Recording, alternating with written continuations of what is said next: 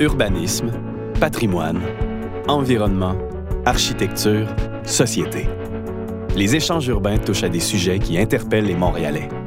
Cette série de conférences réunit des penseurs, des acteurs et des bâtisseurs de Montréal qui partagent leur point de vue sur des thèmes concrets et actuels. La série est une présentation du musée McCord et d'Héritage Montréal. Alors, bonjour euh, à tous et à toutes. Je suis Maria-Louisa Romano, chef de l'action éducative citoyenne et culturelle au Musée McCord.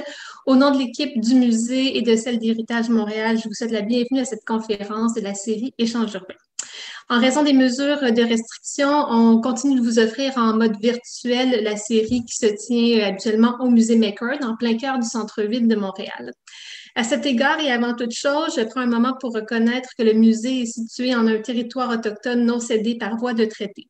Le musée reconnaît que la nation Guinenkeaga possède un attachement historique à ce territoire qu'elle nomme Geojiage. Ce territoire demeure un lieu de rassemblement pour de nombreuses nations autochtones, de même qu'il l'était pour leurs ancêtres. Nous leur rendons donc hommage ainsi qu'aux membres d'autres communautés qui pourraient être présents virtuellement avec nous aujourd'hui ce midi. L'aménagement et santé, euh, la conférence de ce midi s'intitule Aménagement et santé publique, la rue, le quartier la métropole, et elle se veut un prolongement d'une première discussion qui a eu lieu en juin dernier sur les artères urbaines en contexte de pandémie.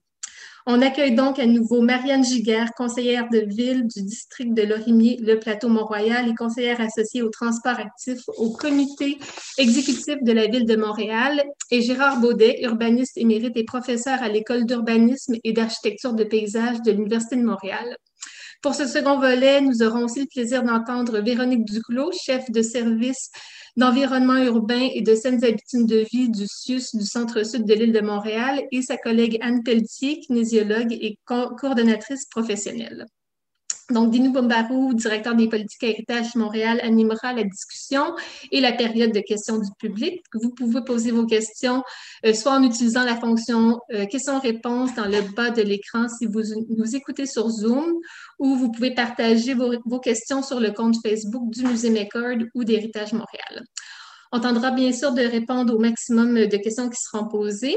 Et please note that today's presentation will be in French, but you're invited to participate to the question period by using the Zoom app or the Facebook account of Maker Museum or Héritage Montréal uh, in French or in English.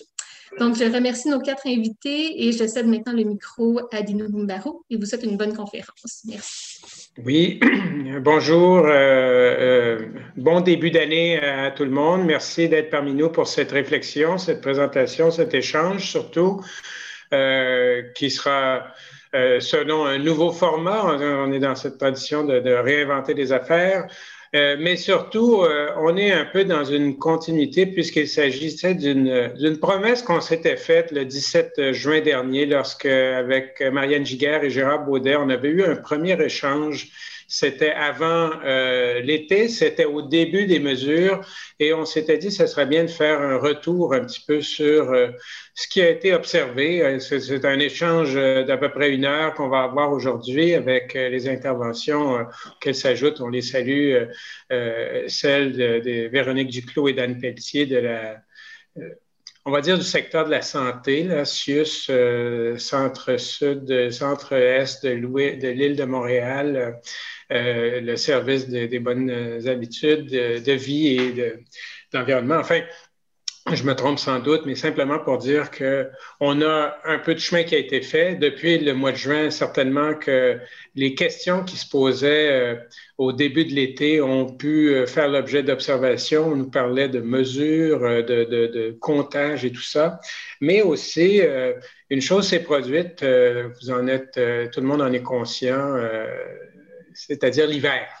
Alors, effectivement, quand on parle non seulement, euh, c'est pas juste une question de météo, mais ça veut dire que le rapport à la ville est différent, le rapport aux espaces publics, euh, la promenade, euh, le tour du bloc, comme le premier ministre nous y avait invité au printemps, bon, mais ben, ça se fait différemment. Va se poser également des questions. C'est juste pour dire qu'on ne va pas régler le, sujet aujourd'hui, mais on va certainement avoir quelque chose de très intéressant. Puis on invite euh, évidemment euh, les gens qui nous écoutent dans ce format un petit peu moins convivial, mais qui peut être très intéressant à nous transmettre des questions.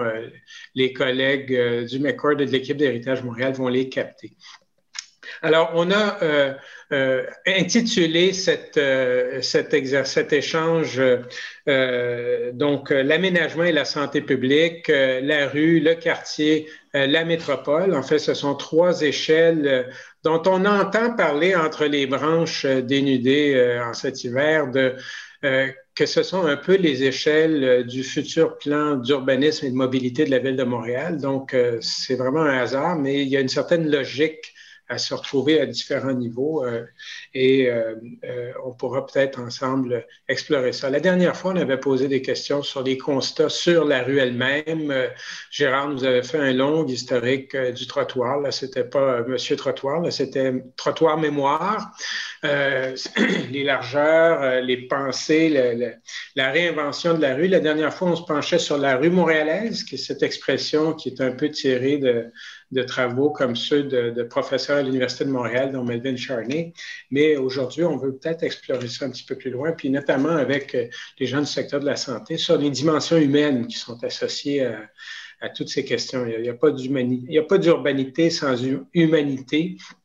Et euh, les derniers mois nous ont mis ça en, lumière. Alors peut-être sans trop tarder, on pourrait euh, débuter, mais je voulais juste, dans l'habitude de nos échanges urbains, c'est aussi de souligner certains anniversaires euh, du jour qui nous amènent à penser un peu différemment. Alors, euh, c'est l'anniversaire, Gérard appréciera, l'anniversaire de Viollet-le-Duc. Donc, un grand restaurateur. Euh, c'est celui qui a fait la, toiture de, Notre-Dame de Paris, dont la, disparition dans un sinistre tragique il y a quelques, mois à peine euh, a suscité beaucoup d'émotions. C'est aussi l'anniversaire d'un de nos grands euh, poètes, Willy Lamotte, et euh, qui, mille après mille, enfin, il y a des complaintes, qu'il va être le, le, le, corpus de chansons populaires qui vont se dégager de la pandémie. Ce serait peut-être euh, bon de se rappeler que par le passé, les, grandes épreuves nous ont donné la Bolduc, nous ont donné une culture populaire qui, euh, qui trans, transformait ça dans des, dictons et tout ça. Et euh, c'est euh, celui de, de, du sculpteur Louis-Philippe Hébert qui nous a érigé une magnifique œuvre en bronze à la mémoire de Jeanne Donc, le secteur de la santé auquel on est infiniment redevable. Et Jeanne Mans en est une seule figure historique, mais il faut se rappeler que c'est un travail de tous les jours. Alors, Marianne Giguère, vous qui aviez un mandat, qui vous avez en êtes acquitté, euh, peut-être euh, euh, comment ça s'est passé, puis quelques points de repère pour notre échange. Merci beaucoup, M. Boumbarou. Ben, comment on s'en est acquitté? Déjà, il faut se rappeler que quoi qu'on quoi qu'on dise ou qu'on tout ce, tout ce, sur quoi on va réfléchir par rapport à ce qui s'est fait l'été dernier et maintenant cet hiver, ça se ça s'est fait dans, un contexte de, crise, de situation d'urgence. Euh, les choses se décidaient très, très rapidement. Et non seulement rapidement, mais aussi en impliquant énormément de gens, parce que normalement, à la ville, on, a des idées, on a une vision. Euh, euh, ensuite, on a des équipes professionnelles qui vont la créer, qui vont nous proposer leur plan, leur dessin par rapport à la vision, et on va, on va aménager la ville sur une période qui est beaucoup plus longue. Alors que là, on, a, on devait vraiment euh, jouer avec le contexte des mesures d'urgence. Donc, on avait à chaque fois euh, tout ce qui était, euh, décidé devait être approuvé par un, comité qui était vraiment composé de gens autant du côté de la santé que du côté de la sécurité publique. Hein. C'est vraiment le chef du service incendie qui est le, grand directeur de la sécurité publique à Montréal qui, qui approuvait tout ça. Euh, et puis, on avait euh, les directives de Québec euh, qui, venaient aussi orienter énormément tout ce qu'on pouvait penser, de même changer des fois tout ce qu'on avait pu penser.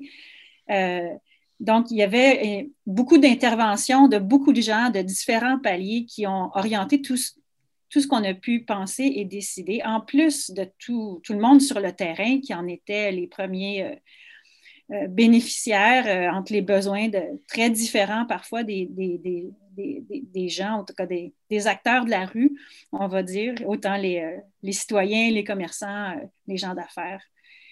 Euh, donc, c'est dans ce contexte-là qu'on a, pu mettre en place, malgré la grande difficulté que tout ça représentait dans l'urgence, les mesures dont on parle de, réaménagement de rue, de réappropriation de la rue par d'autres modes que, que, la voiture, là, on, va le dire parce que c'était beaucoup ça. Donc, des piétonisations, euh, des rues partagées, l'augmentation très, très, très importante du réseau cyclable également. Et ça nous a vraiment permis de, voir plusieurs choses. D'abord, qu'on était capable de, réaliser des interventions rapidement, puis qui soient aussi légères sur la rue, parce que euh, normalement, à la ville, les gens étaient assez réticents à faire ce genre de choses-là, de dire on va y aller avec l'aménagement temporaire, ça va se faire vite. Euh, maintenant, on sait qu'on est capable. Donc, ça, c'est intéressant. C'est une avancée qui peut être une expertise qui va être utile euh, dans d'autres circonstances, peut-être, euh, certainement, on le souhaite moins malheureuse, quoique on peut s'attendre apparemment à ce que ce genre de crise sanitaire-là devienne, euh, euh, assez récurrente dans les prochaines années. Puis ça nous a aussi permis de, valider le besoin qu'on avait de l'augmentation du réseau cyclable, mais aussi encore plus de, de la piétonisation. C'est c'est des choses dont, on parlait beaucoup. Euh, c'était dans l'air. Il y avait des, SDC, les sociétés de développement commercial, qui, commençaient à en parler, à dire on pourrait, une fin de semaine, quelques semaines, peut-être un, mois, essayer de faire l'expérience de ce que ça pourrait donner, alors que là, on a eu euh, l'occasion, dans des circonstances malheureuses, mais qui quand même qui ont permis de, le faire, puis de le faire en grand dans certains cas, de le faire largement. On a eu beaucoup de rues qui ont été euh, piétonnisées plus ou moins longtemps. Et euh, ça a été révélateur. On a vu que les gens l'appréciaient. On a des sondages qui ont prouvé que ça a été largement apprécié par les, citoyens, mais aussi par les, commerçants eux-mêmes, parce qu'on a maintenant les SDC qui, qui veulent que ça recommence, qui s'organisent pour que l'été prochain soit au moins aussi piéton qu'il l'a été euh, en 2020. Donc, euh, c'est là-dessus que, j'ouvrirais là, pour euh, notre point de vue à la ville. Merci. Donc, c'est. Mais ça, est-ce que vous deviez avoir, je crois, un panel scientifique? Vous, étiez associé à des institutions universitaires pour faire un suivi, faire une, une observation euh, je ne dis pas que une administration est uniquement politique, mais elle l'est aussi. Alors, euh, euh, comme on a plusieurs universités à Montréal, est-ce que vous aviez cette, cette, ressource qui était aussi mobilisée pour l'expérience de l'été 2020? On a, bon, d'abord, on a, c'est sûr que pour aller chercher des données, on a commencé par avoir des, des, comptages de tout ce qui circulait sur ces nouveaux aménagements-là. comme tel, mobiliser la, la, la communauté universitaire, les chercheurs, euh, il faudrait que j'y réfléchisse plus parce qu'on a vraiment lancé beaucoup d'études, aussi des études euh, économiques comme telles sur les impacts. Euh, ça, c'est, ça, a été, ça a été fait, ça a été. les rapports sont en, finalisation de, production. Certains sont déjà, sont déjà sortis, mais la, la recherche plus de fonds, je pense, sur le plan de, de, chercheurs universitaires qui, qui, est au-delà de, des données comme telles, la collecte de données, puis une, analyse euh, un peu à chaud. Il y en a une qui est en cours en ce moment, là, qui implique la direction de la santé publique, mais c'est plus largement sur les aménagements, euh, les nouveaux aménagements cyclables. Euh, parce que cet été, on a quand même implanté le, le REV, le réseau Express Vélo, sur, sur l'axe Saint-Denis-La Jeunesse-Berry, entre autres, sur Bellechasse. Et il, y a, eu de la confusion là, dans, le public là, parce que c'est arrivé en même temps que ce qu'on a appelé les, euh, voies actives et sécuritaires. C'était le nom de, la grande initiative là, de tout ce qu'on a implanté de façon temporaire dans le cadre de la, pandémie. Et c'est deux, deux choses différentes. C'est sûr que le, rêve puis le réseau cyclable, lui, il est en ce moment fait l'objet d'études beaucoup plus approfondies là, par, euh, par les chercheurs, mais comme tel, les, les VAS, euh, ça s'est fait tellement vite et dans l'urgence, euh, je ne pense pas qu'on a pu mobiliser les chercheurs comme tel là-dessus, quoi qu'il y en a peut-être qui l'ont fait euh, de leur propre initiative, certainement. OK, on pourra les appeler les VIT, les, voies d'initiative temporaires mais étonnantes. Voilà. Alors, merci euh, Marianne Giguère. On peut peut-être d'autres qui ont collecté les, données, ce sont les qui ont un, regard qui va nous enrichir un peu. Vous avez suivi ça, c'est Véronique Duclos et Anne Pelletier pour le CIUS, dont je, je, raccourcirai le nom là. Pouvez-vous nous éclairer un petit peu là, sur ce que vous avez euh, pu faire? Déjà, il y a des questions qui commencent à rentrer. Là, euh, J'appelle les gens là, de se rassurer. On va, pas, on va faire les questions après que nos trois intervenants ont fait un petit peu leur, leur intervention. Merci. Véronique. Euh, Anne et moi, on est à la direction régionale de santé publique, donc on a été vraiment au cœur de la crise depuis le début. Euh, ça a été notre le service dans lequel on est, c'est le service environnement urbain et saines habitudes de vie.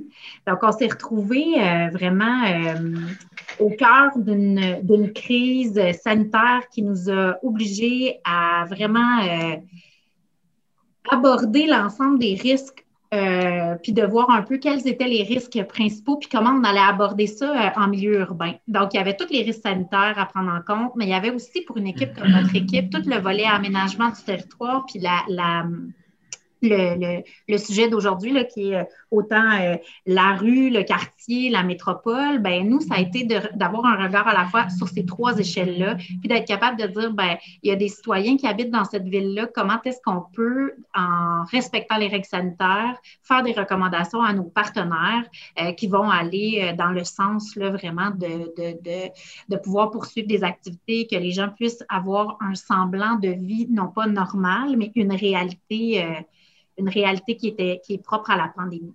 Fait que, on, nous, ça a été vraiment là, les ancrages de nos, de nos stratégies. On a travaillé, comme Mme Giguère le disait, beaucoup en mesure d'urgence. Donc, à partir du 13 mars, euh, on a été euh, au cœur de la crise. On a été euh, notamment avec les mesures d'urgence euh, régionales, euh, toute la, structure qui se met en place au moment des mesures d'urgence, qui est avec la sécurité civile notamment. On a été au cœur de ces, euh, de ces, de ces stratégies-là. On y a participé, on a essayé d'influencer les décisions. Donc, il y a tout un rôle d'influence en santé publique aussi qui s'est fait auprès de nos partenaires. C'était un rôle super intéressant.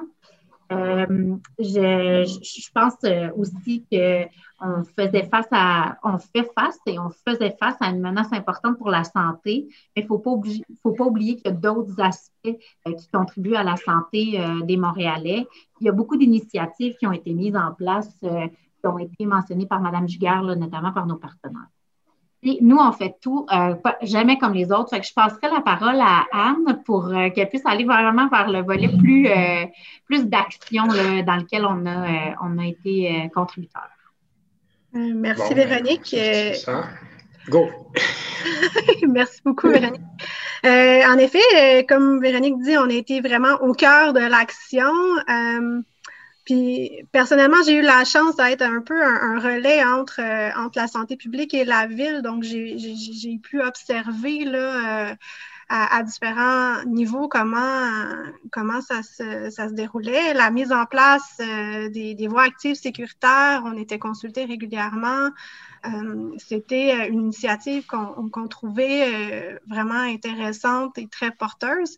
D'ailleurs, on a pu voir que ce type d'initiative-là a permis euh, aux gens, dans un premier temps, en situation de, crise, de, s'offrir de l'espace pour respecter les consignes sanitaires, mais s'offrir aussi un, lieu, euh, un lieu euh, où on pouvait, on pouvait être bien ou mieux, du moins, dans un s'offrir une certaine réalité qui était plus intéressante que d'être confiné chez soi, d'aller faire le tour du bloc, mais sans être pris sur le trottoir. Euh, ça a été euh, une belle, euh, une belle idée de la ville. au départ, quand on nous a abordés, on parlait d'agrandir les parcs par les, par les, voies actives sécuritaires, ce qui était une merveilleuse initiative là, à la réouverture de, des installations de, de, parcs, les modules de jeu, tout ça, les, les, lieux s'en sont retrouvés bondés. Donc, euh, de pouvoir permettre de transiter entre les espaces verts, entre elles, euh, c'était euh, vraiment, je pense, pour les citoyens montréalais, une, merveilleuse occasion.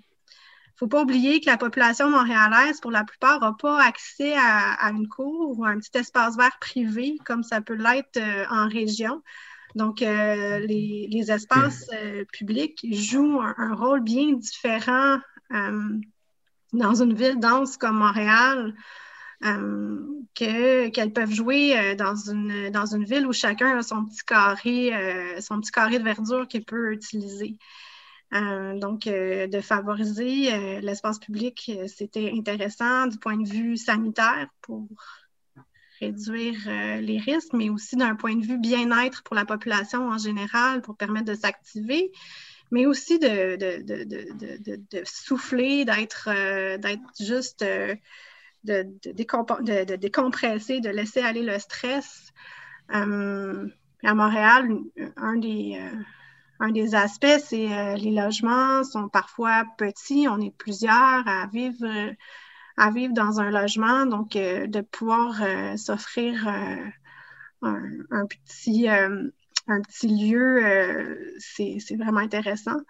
je transiterai vers la saison hivernale où il y a des places, des stations hivernales qui ont été mises en place, puis on voit que les Montréalais euh, s'approprient encore l'espace. Euh, ils ont encore plus besoin, je pense, à ce, à ce point-ci euh, de la pandémie, là, à, à, la, à la, on espère la fin de la deuxième vague, on ne sait pas exactement, là, mais après quand même plusieurs mois de restrictions sanitaires, là, de, d'avoir des lieux extérieurs pour, pour être bien, soit juste se poser ou être actif. Là, donc, les stations hivernales sont encore là une, belle, euh, belle initiative, mais aussi euh, l'initiative de, Montréal de permettre la location d'équipements euh, collectifs, d'équipements pardon, gratuits aux enfants. C'était aussi une façon de permettre à plusieurs, à plusieurs familles d'essayer des nouvelles activités cette année. dans un moment où l'accès a été restreint par par le fait que tout le monde euh, a sauté sur les skis de fond, les patins et tout ce qui était euh, mm-hmm. accessible. Donc, c'est une autre euh, belle initiative qui permet d'améliorer, je pense, la santé globale collective au-delà au-delà du risque. Donc, voilà. merci. on, reviendra tantôt. Je voudrais passer la parole maintenant à, à Gérard Baudet bien connu, universitaire, euh, avec un casque. oui. Euh, ben, euh, d'entrée de jeu, je reviendrai peut-être à l'introduction du propos d'Anne qui signalait qu'elle et ses collègues ont été au cœur de l'action. je pense qu'il est nécessaire de préciser qu'elle a été avec ses collègues au cœur de la réaction. Et je pense qu'il faut reconnaître que depuis un an, euh, que ce soit à la ville, que ce soit dans vos services, euh, on est tous en contexte de stricte réaction. Et ça, c'est important de ne pas l'oublier parce que euh, les comportements qui ont été autorisés ou certains comportements souhaités qui ont été, qui ont été permis le sont essentiellement dans un contexte de contrainte. Et je pense qu'il faut euh, être très prudent quand on suggère que ce qui a été euh, fait en, situation de contrainte euh, risque à des degrés plus ou moins importants de se perpétuer dans un contexte où il faudra que ce soit consenti. Euh, je rappellerai qu'on euh, a beau avoir des inondations euh, régulièrement au Québec, mmh. on mmh. continue à s'installer en zone inondable, qu'il y a des gens qui vivent sur la faille de Sant Andreas et qu'il y a des gens qui se réinstallent au pied des volcans très peu d'années après les éruptions. nous avons des capacités à oublier les épreuves auxquelles nous nous sommes soumis comme collectivité, comme humains.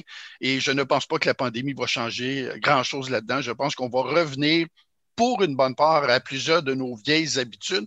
Et ça, c'est sans compter que euh, euh, on, veut bien, on peut bien vouloir refaçonner la ville, mais euh, l'histoire nous montre que l'établissement humain a une très grande inertie et qu'il est très difficile dans des courts laps de temps de vraiment changer la donne, de vraiment transformer les choses.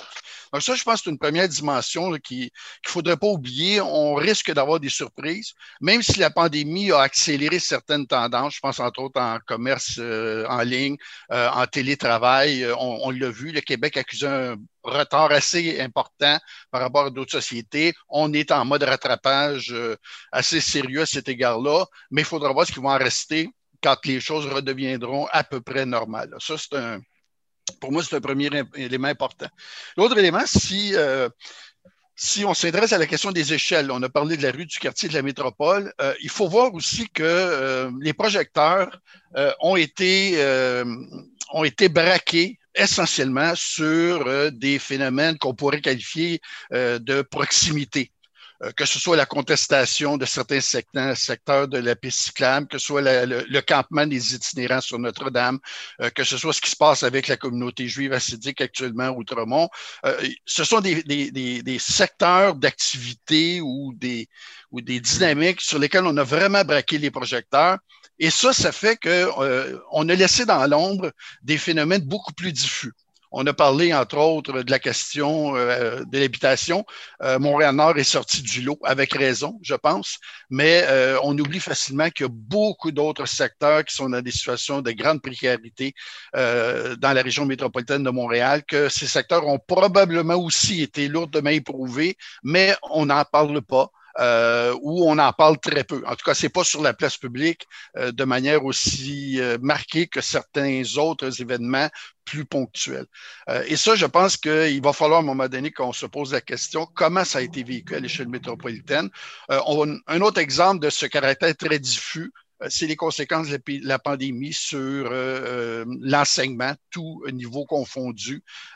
on évoque beaucoup, beaucoup de stress, on évoque la déprime, on évoque toutes sortes de choses, des retards dans les scolarisations, mais je pense que ça va prendre des années avant qu'on ait fait le tour du sujet et qu'on ait vraiment compris qu'est-ce que ça a impliqué. Et évidemment, il va falloir aussi qu'on admette que quand on va vouloir agir sur ce terrain-là, ça va être beaucoup plus difficile que de fermer une rue pendant euh, quelques mois pour la piétoniser. Là. On va être dans un registre d'intervention euh, qui, va nous, en fait, qui va nous obliger à ne pas euh, court-circuiter la donne de la réflexion. Parce que ce qu'on a fait en mode réactif, ça a beaucoup, beaucoup été possible parce qu'on a court-circuité le principe réflexif. On n'y a pas toujours pensé profondément avant de le faire tant mieux si ça réussit, tant pis si ça échoue, on recommence, euh, on efface et on recommence. Pour des phénomènes plus diffus, pour des conséquences plus durables, plus difficiles à cerner, on ne pourra pas euh, faire l'économie de prendre notre temps pour d'abord bien comprendre, puis ensuite bien réagir. Et c'est pour ça que pour moi, les échelles sont extrêmement importantes. Euh, il va être tentant de se, de se centrer sur euh, l'échelle de proximité. Bon, par exemple, euh, effectivement, peut-être que les données vont nous prouver que la piétonisation des rues commerciales, c'est génial. J'ai des réserves, mais peut-être que ça va être ça qu'on va avoir comme résultat. Mais pour moi, euh, si, on, si on est trop obnubilé par ces choses-là, on risque de passer à côté de choses importantes. On risque de laisser dans, dans l'angle mort de nos miroirs collectifs beaucoup de choses qui vont nous, qui vont nous rattraper à un moment donné. Merci, euh, Gérard. Euh, euh, c'est vrai que cette échelle métropolitaine, on ne l'a pas toujours en tête. éventuellement, il faudra commencer à y réfléchir. On a eu un, confinement qui a utilisé à un moment donné, il y a certaines mesures qui reconnaissaient la CMM, la communauté métropolitaine de Montréal, avec quasiment un, une, bulle, euh, pas nécessairement une bulle positive, mais enfin une, reconnaissance par le gouvernement, mais peut-être qu'on devrait avoir une réflexion aussi là-dedans. Et euh, il, y a, il, y a, quelques années, un plan métropolitain d'aménagement et de développement a été adopté après que la société métropolitaine dans la citoyenneté a tenu une agora en 2010 pour mettre un peu de voltage dans les les, instances politiques qui trouvaient que c'était pas intéressant. Ben, peut-être que là, on va avoir une occasion, mais effectivement, le risque est grand de tomber dans le collage de, de cas locaux, alors que ça prend toutes les échelles. On a, euh, euh, d'ailleurs, je pense aujourd'hui que la ministre Laforêt des Affaires municipales annonce ou lance au nom du gouvernement une grande conversation nationale sur l'aménagement du territoire. Ça nous intéresse au plus haut point parce que ne peut pas parler de ça sans parler de, nécessairement de patrimoine, de requalification, de sentiment d'appartenance, d'identité, tout ça. Mais euh, je voudrais peut-être euh, revenir sur, donc euh, on verra que ça va donner, mais pour l'instant, concentrons-nous sur notre, sur notre échange.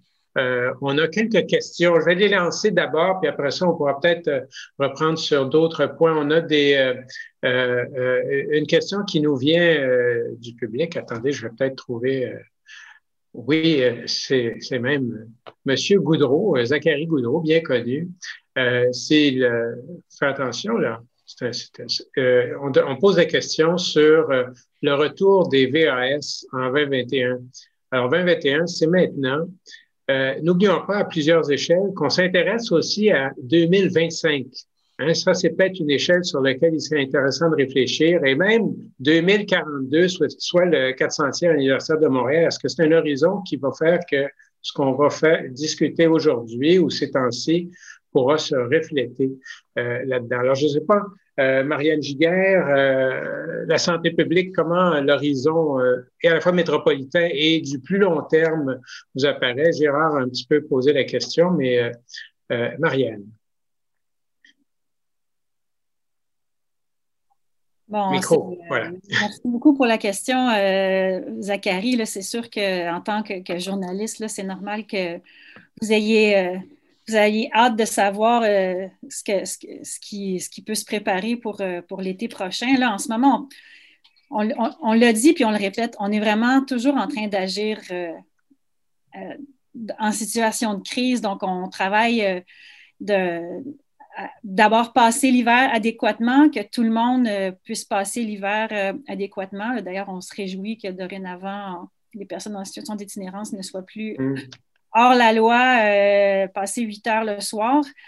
mais bon, l'été 2021 ne sera pas comme l'été 2020 pour plusieurs raisons. D'abord, on, le voit venir de pas mal plus loin.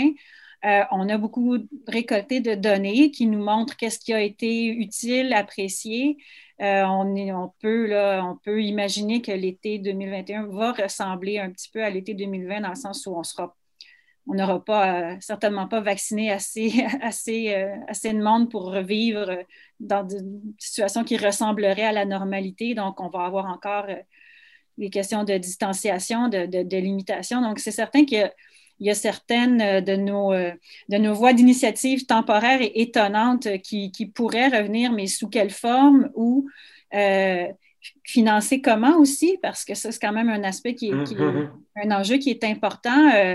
À la ville, on a un, budget pour, pour améliorer et agrandir le réseau cyclable de façon permanente année après année il y a beaucoup des, VAS qui ont été euh, aménagés sur des rues qui sont prévues pour recevoir un aménagement cyclable. Vous savez, on a la grande, euh, la carte du réseau projeté qui est, qui est approuvée par l'agglomération, donc par toute la ville de Montréal et les, euh, et les villes liées de l'île de Montréal.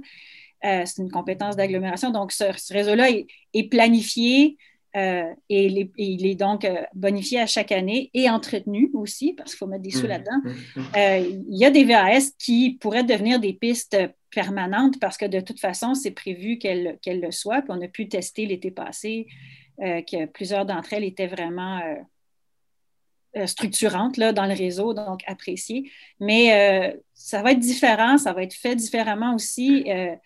et mais on, sait aussi qu'il y a beaucoup de sociétés de développement commercial qui travaillent déjà activement à, repiétoniser parce que euh, leurs membres l'ont vraiment beaucoup apprécié. Ce sera même sous quelle forme? On a même un problème parce qu'il y en a on en a beaucoup qui veulent le faire et on va se retrouver à être obligé de peut-être euh, arbitrer euh, quelle, quelle, artère sera piétonisée quand et combien de temps parce que ça a été un succès tel, surtout mais surtout, entre autres, sur le plan euh, des chiffres d'affaires, euh, que ben là, maintenant, tout le monde le veut, mais on ne peut pas piétoniser nécessairement. Euh, toutes les artères, pas, pas, juste pour des questions de, circulation, pour des questions de ressources aussi. C'est quand même mhm, très mhm. demandant pour la ville. juste fermer une rue, c'est vraiment pas si simple. puis ça crée des impacts dans le, dans, le, réseau avoisinant. Puis un des gros enjeux qu'on a, euh, euh, c'est le passage des, autobus. Euh, il faut, il faut s'assurer que les, les, gens qui, qui ont l'habitude et qui ont besoin de prendre les autobus sur ces, sur ces artères-là puissent continuer à, à, se déplacer par le, transport collectif à proximité des, des lieux, des commerces où ils ont l'habitude d'aller. Et ça, c'est tout un casse-tête. Hmm. Est-ce que les observations qui ont pu être faites là, sur la, vitalité, l'impact sur les chiffres d'affaires, c'est tout commerce confondu ou c'est beaucoup la restauration par rapport à, d'autres types de commerces? Enfin, euh, je pense qu'une partie des, questionnements qu'on avait au début euh, de cette, euh, cette aventure là, au printemps, c'était sur l'incertitude de la formule. Les gens cherchaient à comprendre vers où on s'en allait, mais Maintenant que ça s'est passé, est-ce que c'est beaucoup la restauration qui en a bénéficié parce que c'est capable d'occuper les, espaces extérieurs avec des terrasses ou euh, dans la vie commerciale d'un quartier, c'est pas juste des restaurants? Non, clairement, mais oui, euh, c'est certain qu'il y a en termes de, si on mesure les, ventes, les chiffres d'affaires, euh, il y a tout ce qui est restauration, tous ceux qui pouvaient avoir ça, les, bénéficier de l'espace des, des, terrasses euh, agrandies en ont bien profité, mais pas que. Euh, on a vraiment euh, l'étude sur les données économiques qui a été déposée il n'y a pas très longtemps. Là, ça va être rendu public mmh. incessamment. Et là-dedans, on voit, je ne peux pas vous donner trop de scoop, mais on voit que ça a bénéficié largement à peu, près, tout le monde ou alors euh, ça a été sans impact, mais évidemment, partout où on observe des, euh, euh, des, diminutions des chiffres d'affaires, après, ça devient difficile de dire est-ce qu'on l'attribue au fait qu'on a piétonisé ou on l'attribue au fait qu'on était en pandémie? il, y a, beaucoup, c'est ça, il y a énormément de, nuances et de, variables qui sont difficiles à, dégager de, ce qui ressort de ça, mais oui. Encore une fois, euh, euh, encore une fois, euh, ça va, on va avoir besoin de recul pour, pour analyser tout ça parce qu'on est encore dedans. vous Madame Duclos l'a dit. On, ben oui. Madame Pelletier, là, on, reste à, à, à réagir à, toutes sortes de choses qui se passent, mais il faut faire bon usage de tout ça maintenant. Ben, écoutez, si, ça prend du recul, n'oubliez pas vos clientants, là, parce que faut que ça fasse des bits quand on recule, sinon on va faire des accidents avec ça. Euh, euh, Véronique Duclos ou euh, Anne Pelletier, sur la question de ces voix, vous avez dit que vous avez observé ça. On sent qu'intuitivement, il y a eu. Moi, j'ai bien aimé votre votre distinction entre le sanitaire et le bien-être, là, c'est quand même euh, une population en santé, c'est pas juste du, on fait pas juste venir des vétérinaires, là, c'est une société aussi. Euh, euh, est-ce que dans vos appréciations, vos observations, il y avait aussi ces dimensions plus sociales? L'espace de sociabilité, c'est quand même une. Je me rappelle dans le temps où on parlait de Saint-Michel, Vive Montréal et Vive Saint-Michel en santé, là, avec Pierre Laurence, ça fait un bout de temps, je pense que c'était au siècle dernier, à ma connaissance. On se rendait compte qu'il y avait la notion d'appartenance, euh, des dimensions qui sont peut-être moins euh, quantifiables, mais qui sont importantes euh, quand on parle d'humanité. Est-ce que vous avez ce genre d'observation qui alimente vos, réflexions ou votre, votre lecture? En fait, ce qui est intéressant actuellement, c'est qu'on participe à une évaluation d'impact santé avec, avec le service de la mobilité à la ville pour justement voir quel va être l'impact social et sanitaire euh, mhm. du euh, réseau euh, Express Vélo. Pour ce qui est de ce qui a été fait durant l'été passé, c'est sûr qu'on a participé à, certaines discussions, puis tout ça, puis on va participer avec des chercheurs à l'analyse. Mais je reviendrai à ce que M. Baudet a dit. Entre l'anecdote ou ce qu'on va pouvoir en retirer à long terme, moi, je pense qu'il y a un des enjeux qu'on a moins abordé pendant la période estivale parce qu'on a saisi des opportunités rapidement. Ça a été un peu l'équité territoriale si on se ramène à un autre niveau. Ou pour, euh, nous, en santé publique, ce qu'on va chercher à faire, c'est à diminuer euh, les inégalités sociales de santé, puis à diminuer l'impact ou à diminuer cet écart-là qu'il peut avoir entre certains quartiers plus favorisés et d'autres quartiers moins favorisés. Si on prend l'axe Saint-Denis, c'est super intéressant, mais ça traverse vraiment des quartiers euh, où les gens ont probablement, puis là, c'est Anne qui est beaucoup plus ferrée que moi dans ce, dans ce volet-là, mais ont probablement des habitudes liées à la pratique de certains, euh, à la pratique des transports actifs en général, qui sont plus ancrés. Quand on va vers des quartiers un peu moins centraux, un peu plus défavorisés, où il y a des, des, enjeux euh, sociaux plus grands, c'est pas ce qu'on remarque. C'est pas là nécessairement où on va choisir de faire euh, des aménagements pour des raisons valables. Ceci dit, là, euh, pas, on ne questionne pas les raisons. Mais euh, a posteriori, des, de, nos opportunités qu'on a eues pendant la pandémie, qu'est-ce qu'on va en retirer, puis comment est-ce qu'on va s'assurer que ça percole dans que ça percole à une autre échelle que l'échelle du quartier plus, euh, plus central montréalais. Fait pour nous, ça reste une réflexion, mais si Anne veut compléter, euh, je pense que ça serait plus avoir des détails peut-être plus intéressants, plus ciblés. Anne, s'il vous plaît. En fait, j'avais quelque chose de, de, complémentaire à apporter, mais tu tout à fait raison. L'équité territoriale, on a vu que c'était un, grand enjeu. Là, euh, euh, en fait, il va falloir le, regarder de plus près quand on va être moins dans la, réaction, comme vous avez pu euh, le mentionner, là, quand on va pouvoir se poser, déposer, puis regarder, avoir un regard plus complet.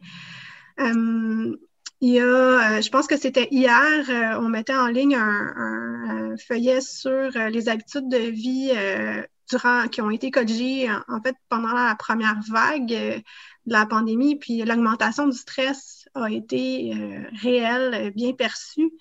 Euh, puis parmi les stratégies qui ont été, en tout cas, ce qui a été mis en place, ce que les gens répondaient, c'est que la pratique d'activité physique extérieure était un, qui était, important pour eux. Donc, on, on, le constate, c'est une façon de gérer la santé mentale. Euh, ceci dit, on n'a hmm. pas tous la possibilité égale de gérer euh, notre santé mentale euh, à l'extérieur par manque d'espace. donc, le, besoin d'avoir des, des, espaces publics dans des quartiers plus plus dense, plus peuplé, euh, moins favorisé économiquement sera certainement à regarder là, post-pandémie parce qu'à long terme, effectivement, les, ce qui va rester, ça va être des impacts collatéraux de cette pandémie-là, les dommages euh, causés par euh, les gens qui, ont vécu longtemps en proximité, le déficit de scolarisation de, des, jeunes parce mmh, que mmh, quatre mois sans école, ça n'a pas le même impact chez tous les jeunes. Euh, puis quatre mois euh, sans école avec rien à faire dans un quatre et demi, c'est pas quatre mois sans école avec de la stimulation à la maison. Il y a beaucoup d'écarts à ce niveau-là aussi. Euh, puis la ville peut, selon ce qui est offert, peut à un certain point à jouer un filet social, euh, mais ça a quand même ses limites. Donc, il y a quand même tout un monde à explorer là, sur le, le, post-pandémie euh, en lien avec euh, ces impacts-là. C'est vrai que la, ville n'est pas nécessairement en, fonction motrice sur des enjeux comme l'éducation. Par contre, là, il y a des questions qui arrivent sur notamment la, les, leçons à tirer sur euh, les aménagements justement des espaces publics. Euh, c'est Simon Sylvain Paquette qui, demande euh, quelles sont les leçons en termes d'aménagement saisonnier? Verra-t-on et devrait-on dans les prochaines années voir davantage de changements saisonniers en termes d'aménagement? Il n'est pas dit de changement climatique, mais d'aménagement. Et l'expérience de 2020 et 2021 incite-t-il, nous incite-t-elle? À maximiser la multifonctionnalité des espaces extérieurs pour les rendre plus accessibles et optimaux à l'année. Bon, c'est une question intéressante. Ça présume du, de la disponibilité de tels espaces. Et on parle, on a beaucoup parlé des espaces extérieurs de type verdure, parc, mais là, on voit euh, les bibliothèques euh, les, stations, les espaces publics tiers, comme les, à la limite, si on avait des stations de métro qui étaient moins faites pour le transport et un petit peu plus proches d'une question d'architecture, avec des, des, foyers comme euh, dans les théâtres, les lieux culturels, tout ça. Là, je sais pas, Gérard, euh, qu'est-ce que tu penses de ça? Des, comment l'optimisation des espaces extérieurs, enfin, et de la saisonnalité? La, saisonnalité, je pense que on a, mm. on a une occasion de réaliser à quel point on est en situation de déni au Québec euh, depuis des décennies. Euh, je le disais. D'ailleurs, c'est dans le mot décennie, déni, oui, c'est presque. Oui, c'est ça. Euh, et je, le mentionnais l'autre jour, j'ai un étudiant qui a, qui a comparé Square Candiac, le projet 1000 et Urbanova à Terrebonne en posant la question quid de l'hiver? Et l'hiver n'existe pas, tout simplement. Et c'est des projets qui se prétendent à l'avant-garde des, euh, des, paramètres de conception euh, euh, où tout est intégré. On n'est pas capable de, l'assumer. Ça, c'est probablement une chose intéressante. je reviendrai néanmoins sur un autre aspect parce qu'on on focus beaucoup sur ces choses-là, les, bon, les rues piétonnisées, les pistes cyclables et tout ça. L'Institut de la statistique du Québec nous a mentionné que Montréal a perdu 35 000 personnes cette année. Que c'est le sommet des 20 dernières années, parce que dans les 20 dernières années, c'est systématiquement 20, 25 000 par année qu'on perd. Euh, on explique la surhausse cette année en partie par le fait qu'il y aurait eu un peu moins d'immigrants, les, décès COVID. mais reste pour moi que pour moi, à l'échelle métropolitaine, c'est un phénomène qui est extrêmement important que cette perte de population, qui est insignifiante peut-être dans une année, mais quand c'est récurrent année après année et que c'est la banlieue qui gagne que Montréal perd, et qu'au surplus, ce gain en banlieue est une augmentation du poids politique de la banlieue. On le voit très bien avec le gouvernement actuel à Québec. La banlieue n'a pas la même écoute qu'elle a, qu'elle a toujours eue. Euh, elle a une bien meilleure écoute et évidemment, dans, dans des contextes où les, où les, ressources sont limitées, ben, si euh, quelqu'un a une meilleure écoute, ça veut dire que quelqu'un en a une moins bonne euh, en effet de compensation. Euh, et je pense que ce sont des choses qu'on sur lesquelles il va falloir revenir. c'est beau la réaction, c'est beau l'après immédiat, l'immédiat après pandémie, tout ça. Mais qu'en est-il de ces phénomènes lourds de tendance longue qui, depuis longtemps, plombe Montréal. On l'a vu encore récemment, d'ailleurs, les gens en région, euh, hier au Télé Journal, euh, les gens de Rimouski disaient Voulez-vous cadenasser Montréal puis nous foutre la paix au Québec? On n'a pas besoin d'être mis en quarantaine. Euh, ce phénomène-là de la, mm. l'attitude à l'égard de Montréal et de la manière dont les Montréalais, montréalistes, semblent ne pas comprendre qu'il y a aussi un reste du Québec qui est ailleurs. Il me semble qu'il va falloir qu'on y revienne à ça. Il va falloir, à un moment donné, quand, les, quand la poussière va être un peu retombée, euh, il me semble qu'on va devoir revenir sur des enjeux fondamentaux de ce type-là, parce que ça, ça sous-tend tout le reste, ne serait-ce qu'au plan budgétaire, des capacités d'agir de la ville de Montréal. Euh, on le voit bien, là, les, les banlieues ont des, ont des moyens de plus en plus importants et la Ville de Montréal est de plus en plus souvent coincée euh, dans, des, dans des paramètres budgétaires. Et, je pense qu'il va falloir qu'on revienne sur ces questions-là euh, qui sont euh, évidemment qu'on met, qu'on met raisonnablement entre parenthèses dans la situation actuelle, mais il va falloir faire sauter les parenthèses éventuellement pour, pour y revenir. Et, la question, et, j'ajouterais un autre élément, on a parlé de la défavorisation. quand mm. on nous dit que les riches vont s'être remis de leurs émotions en quelques mois et que les pauvres vont prendre des années pour euh, améliorer peut-être leur situation et dans bien des cas ne jamais revenir à l'état avant pandémie. Euh, ça aussi, ça risque de peser lourd euh, à Montréal, plus que peut-être dans bien des banlieues qui vont pouvoir revenir à la normale peut-être un petit peu plus rapidement. Il, y a, pour moi, là, il y a des tendances de cette nature-là qu'il ne faudra pas oublier. Puis nous, on n'est pas tout seul. À peu près dans tous les pays, ce genre d'écart entre la grande métropole, la grande ville et tous ces problèmes versus le reste des territoires se pose d'une manière ou d'une autre.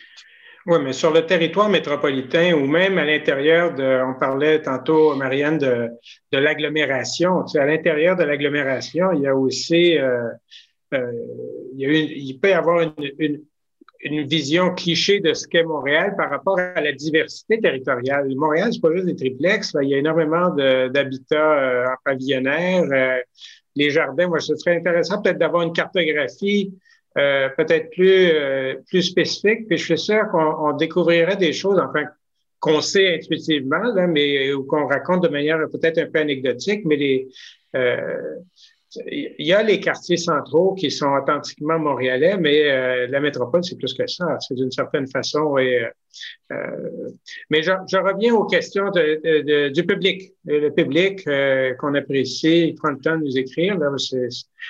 Ici, il y a euh, et ça, ça touche euh, la santé publique et la ville de Montréal, un peu tout le monde. Alors, je vous invite à euh, Steve Gamache. Croyez-vous que la crise actuelle a accéléré les mouvements de vision zéro et du parking, du parking DP en parenthèse? pour l'information, vision zéro, là, c'est pas aucune vision, là, c'est une vision sécuritaire, zéro accident.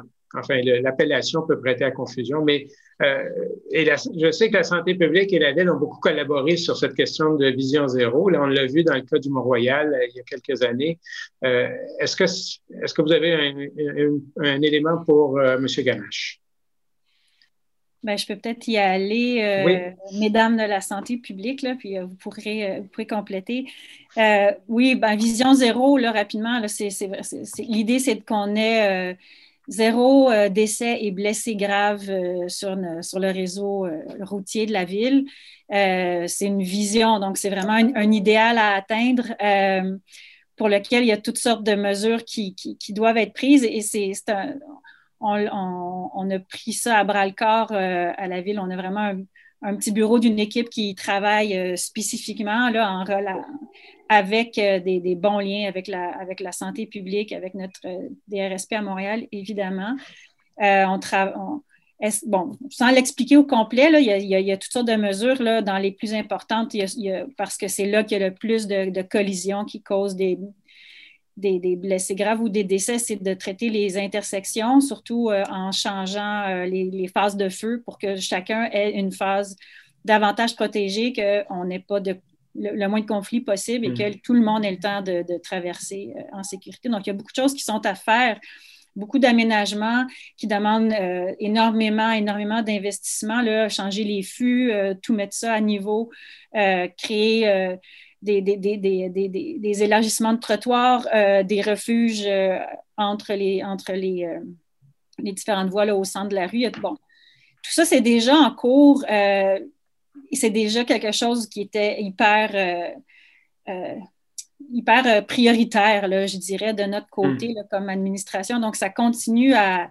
avancer. On a, on a, pu avancer beaucoup là-dessus, mais on a, on a pu, avec ce qui s'est passé cet été, expérimenter certaines choses, là, surtout avec, je dirais, tout ce qui est accessibilité universelle, la sécurité des personnes en situation de handicap particulièrement avec les arrêts d'autobus, quand on veut euh, élargir un trottoir, quand on, euh, que ce soit par un corridor sanitaire ou par une piste cyclable temporaire, mais il faut quand même qu'on puisse accéder au trottoir quand on monte et descend de l'autobus, par exemple. Donc, on a pu euh, innover, en tout cas, ou créer des choses par rapport à ça. Il a fallu qu'on y pense vite. bon, Parking Day, ça, c'est encore une autre, une autre initiative mondiale qui a lieu, pour ceux qui ne le savent pas, au début septembre, où on prend une journée où on dit on demande aux gens de rêver, de dire, au lieu d'être une place de stationnement, cet espace-là euh, sur la rue, qu'est-ce que ça pourrait être si ce n'était pas utilisé pour entreposer euh, une voiture inactive, comment on pourrait l'utiliser? Puis partout dans le monde, les gens sont très créatifs puis montrent comment, comment la rue peut être utilisée autrement. C'est sûr que cet été, on a vu à quel point euh, ça oui, dans un contexte de contrainte, euh, vous l'avez dit, M. Baudin, dans un contexte particulier, ça pouvait être intéressant d'utiliser la rue et entre autres les espaces de stationnement autrement, avoir des plus grandes terrasses, avoir plus de, des parklets, des, placatoires pour euh, se reposer, s'asseoir, n'importe quel équipement aussi euh, qui met en valeur la culture aussi ça a fait avancer les choses plus vite. Ça a permis à bien des gens de créer rapidement. On a mis à profit à Montréal beaucoup de petites firmes euh, d'aménageurs, d'aménageuses, d'urbanistes, de, gens qui, cherchent à repenser la rue. Hein. L'image qu'il y avait pour illustrer ce panel-là le montrait bien. On a pu euh, agrandir les parcs, là, comme le disait Anne, en, mm. en, prenant la rue, en disant on peut jouer sur la rue, les, toute, autre activité que la circulation y est prioritaire euh, avec des mesures assez simples, des, des, pochoirs, euh, des dessins au sol, euh, des, petits, des petits attroupements d'arbres et d'arbustes en, en, sac sur la rue. donc, ça permis d'accélérer cette réflexion-là, puis aussi de, de, voir à quel point on, en Montréal, on est chanceux, on a un, bel écosystème de, de, toutes sortes de gens très créatifs qui réfléchissent à ces, choses-là, puis dont on pourra euh, probablement profiter plus, euh, encore plus. Euh.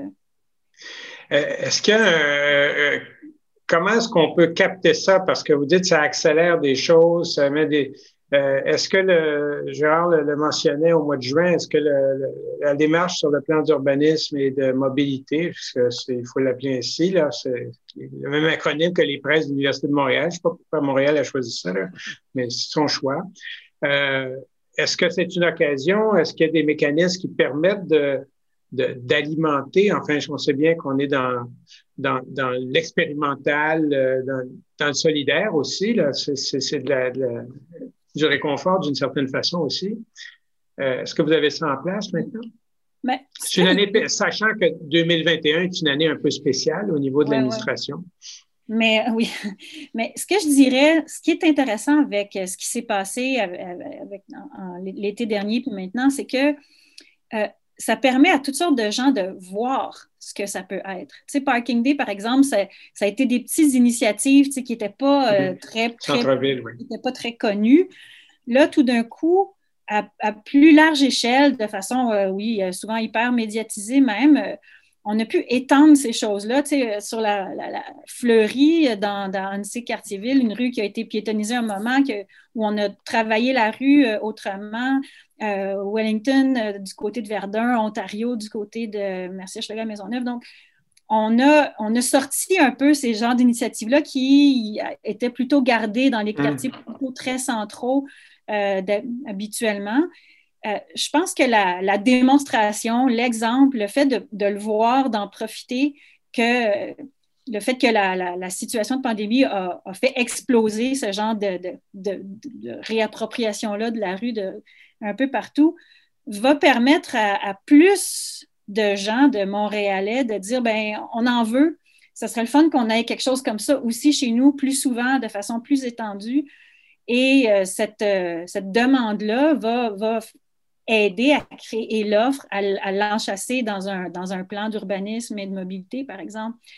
Euh, mm. parce que vous le disiez, le fait qu'il y a beaucoup d'iniquité territoriale, c'est une, des grandes limitations qu'on a à, amener des pistes cyclables aussi euh, formidables que le rêve sur Saint-Denis ailleurs que dans les quartiers centraux, c'est parce que, euh, platement, un peu sur le plan politique, les, les, les, personnes élues en place dans les arrondissements plus excentrés, euh, ils ne le souhaitent pas, ils ne le demandent pas, leur population ne le demande pas, donc ils pensent qu'elle n'en veut pas du tout.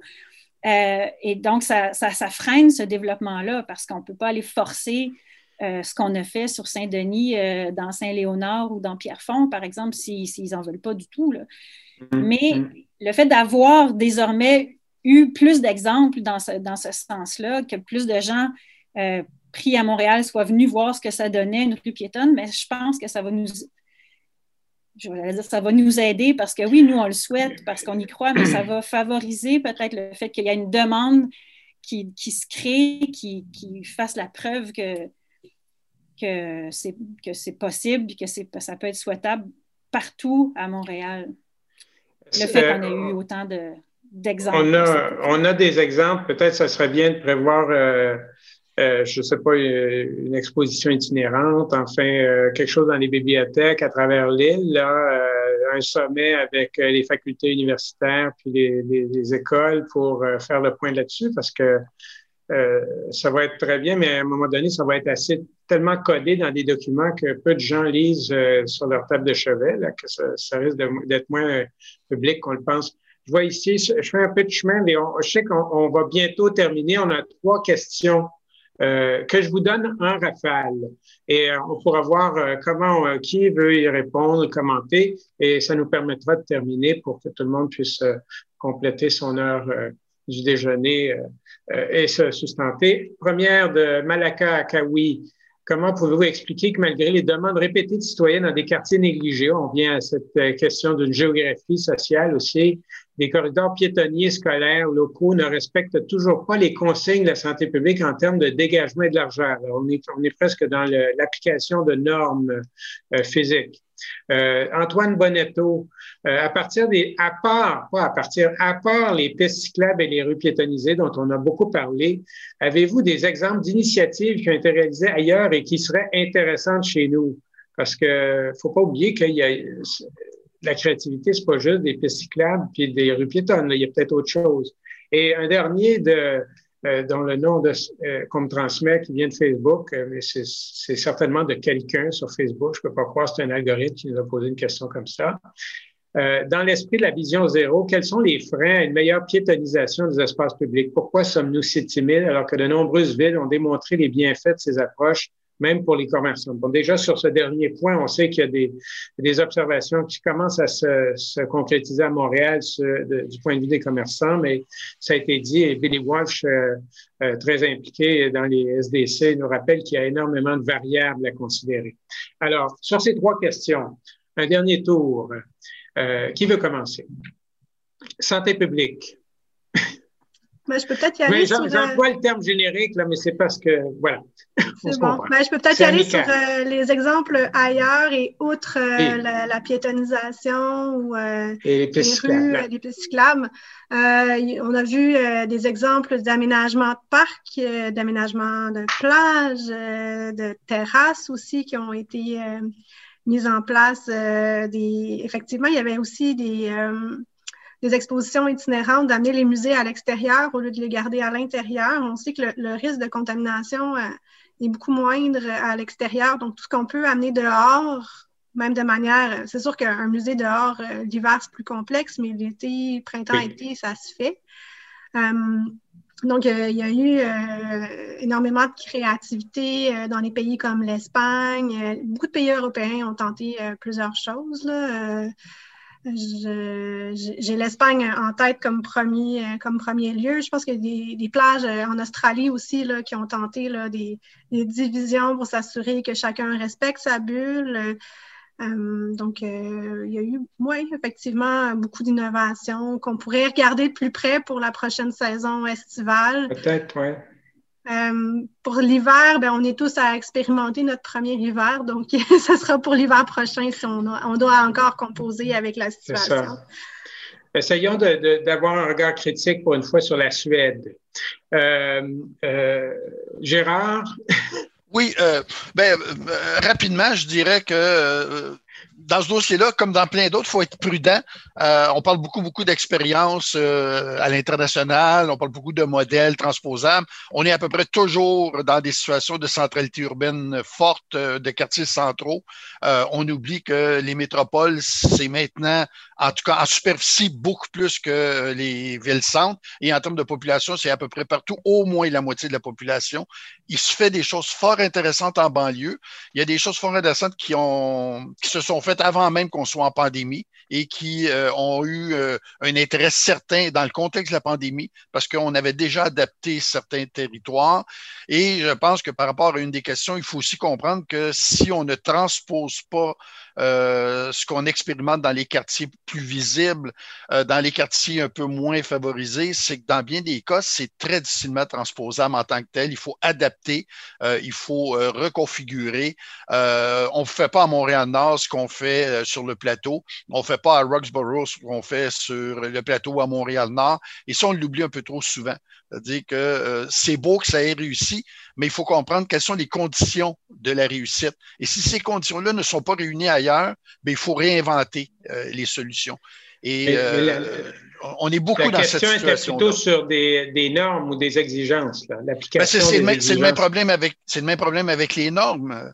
Euh, si le milieu n'est pas le même, la norme ne peut pas être tout simplement transposée parce que la norme, elle doit refléter le contexte. Et ça, je pense qu'il va falloir qu'on apprenne à euh, avoir cette, souplesse qui nous permettrait justement de rendre plus justice à des milieux qui, euh, euh, il faut l'avouer, sont un peu laissés pour compte. Oui. Bon, on très bien, que trop bien en patrimoine. Là. On a souvent à subir les frais des normes qui ont été développées pour le construire tout neuf en béton, etc. Le patrimoine n'est jamais bon aux yeux de ces ingénieurs-là. Et on a démoli tant de choses. Mais enfin, c'est un autre débat, je ne veux pas embarquer, je, je, brûlerai mon droit de parole. Dernier commentaire, Marianne Giguère, vous devez nous quitter pour euh, une réunion, sans doute l'état-major vous appelle. ben, en fait, euh, c'est une rencontre où on nous présente justement le plan de le concept de réaménagement d'un de nos parcs euh, au plateau Mont-Royal et euh, on, a, on a vraiment mis beaucoup dans, plus, plus d'emphase que d'habitude sur ce qui va s'y passer en hiver, sur quels équipements vont pouvoir hmm. continuer à être intéressants, quels, quels reliefs vont pouvoir être, être intéressants aussi en hiver. Donc, c'est sûr que ça, c'est c'est quelque chose qu'on voit euh, de plus en plus qui est assez nouveau. On avait toujours avant euh, les images euh, de, de, projection de ce qu'un nouvel aménagement allait faire. On nous montrait tout le temps ça en été. Là, maintenant, on, dit, ben, OK, on veut voir ça donne quoi l'hiver, ça va donner quoi comme expérience en hiver? Donc, c'est une des choses qui, qui, change pour le mieux là, notre, notre regard avec comment on, vit notre vie en hiver dehors. Euh, ben, je ne sais pas, comme, comme, comme, mot de la fin, euh, vision zéro, pour répondre à la question, euh, ce qui limite l'implantation rapide de tout ça, c'est beaucoup les bon, beaucoup les budgets. Ça coûte, comme on disait, cher. C'est des. C'est pas, pas pour rendre la rue vraiment sécuritaire, il faut la réaménager. Puis ça, ça implique des travaux de génie civil. Quand on fait ça, ça implique de briser la rue, euh, on est en compétition avec le réseau d'égouts et d'aqueducs euh, qui est mhm. en, fin de vie un peu partout. Euh, donc, on, essaie de, réaménager là où on a, quand, on, quand on a le sous-sol à faire aussi, ce qui va se passer sur la rue des Pins va être un, très bon exemple de ça dès, l'été prochain qu'on va profiter de, pour refaire toute la rue parce qu'il faut complètement changer le sous-sol. Euh, mais sinon, euh, on continue à être super attentif. On est vraiment, comme je disais, chanceux à Montréal d'avoir autant de, gens de qualité qui réfléchissent euh, à l'aménagement de la rue, à comment on vit dans la ville. la question de l'habitation, elle est, primordiale. Vous l'avez dit, M. Baudet, toutes ces inéquités sociales-là qui, qui changent le rapport à la ville selon où est-ce qu'on l'habite, dans quel genre de logement on l'habite et la rue et les, nos parcs ont l'air de quoi quand on sort de chez nous, quand on peut sortir de chez nous? Euh, c'est ça. C'est fondamental dans notre rapport à comment on va oh. aménager la ville. Euh, Est-ce que vous, juste pour, euh, pour être, c'est un petit point technique, là, mais mettons que la santé publique émet des, des, directives, des règles, la ville, est-ce qu'elle a automatiquement l'obligation d'intégrer ça dans sa réglementation ou il y a un, par rapport au point de vue que Gérard disait, mais vous, vous avez une fonction, quelque part, les permis, les trottoirs, c'est vous, là, ça? C'est, donc, pour la recommandation. Donc, on recommande. Là, en temps de pandémie, ah, les gens nous écoutent d'une manière, là, c'est vraiment le fun. Mais il euh, faut aussi faire qu'on recommande. Il faut que ce soit applicable, il faut que ce soit euh, cohérent avec la situation. Puis je reviendrai aussi à l'adaptabilité des milieux. Euh, tout n'est pas possible partout. On essaie dans nos recommandations que ce soit ça. C'est certain que dans le rétablissement, dans la période qui s'en vient, le post-pandémie, qui va être la période de rétablissement qui va s'étirer sur probablement euh, des dizaines d'années, là, euh, ben, il va falloir réfléchir à ça. Mais non, non, on n'a pas, on a un pouvoir de recommandation. OK. Euh, pour des notions de protection de la santé, là, on a des, des pouvoirs qui sont plus grands, mais sinon, c'est des pouvoirs de recommandation. OK. Non, mais peut-être qu'il y a un lien à faire parce que je fais lien avec la discussion du 17 juin où on avait notamment échangé sur les environnements proches des écoles, tantôt, c'est ressorti le, thème de l'éducation, là, comment ça va être finalement, on est en train de poser la question de la génération COVID d'une certaine façon.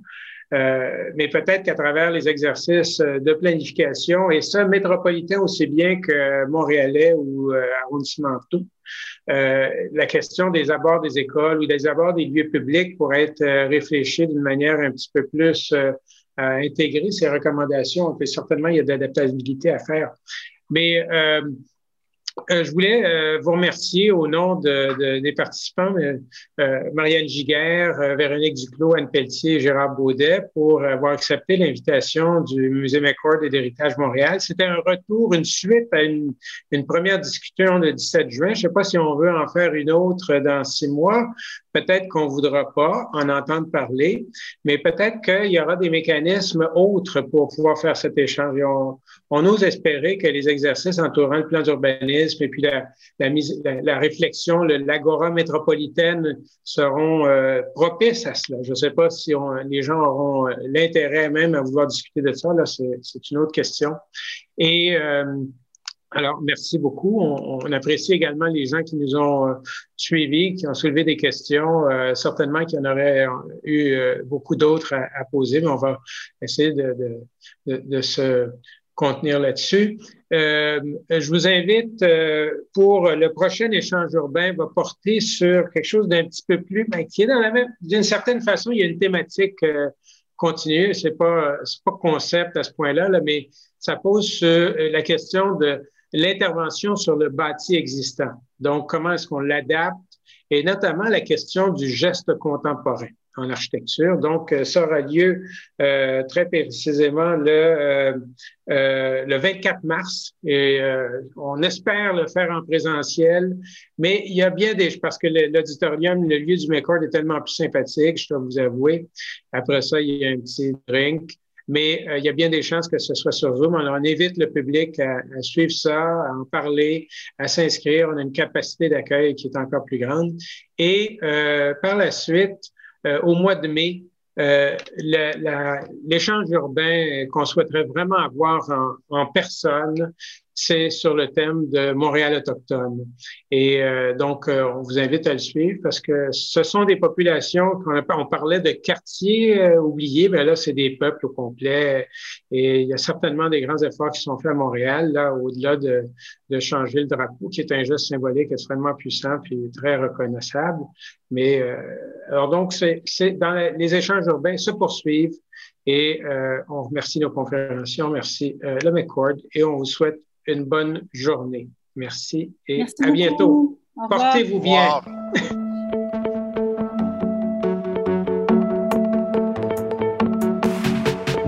Les thématiques urbaines vous passionnent? Abonnez-vous à l'émission pour être informé de l'ajout de nouveaux épisodes. Nous sommes intéressés à connaître les sujets qui allument les Montréalais. Proposez des thèmes pour la prochaine série Échanges urbains en passant par la page web des Échanges urbains sur le site du Musée McCord.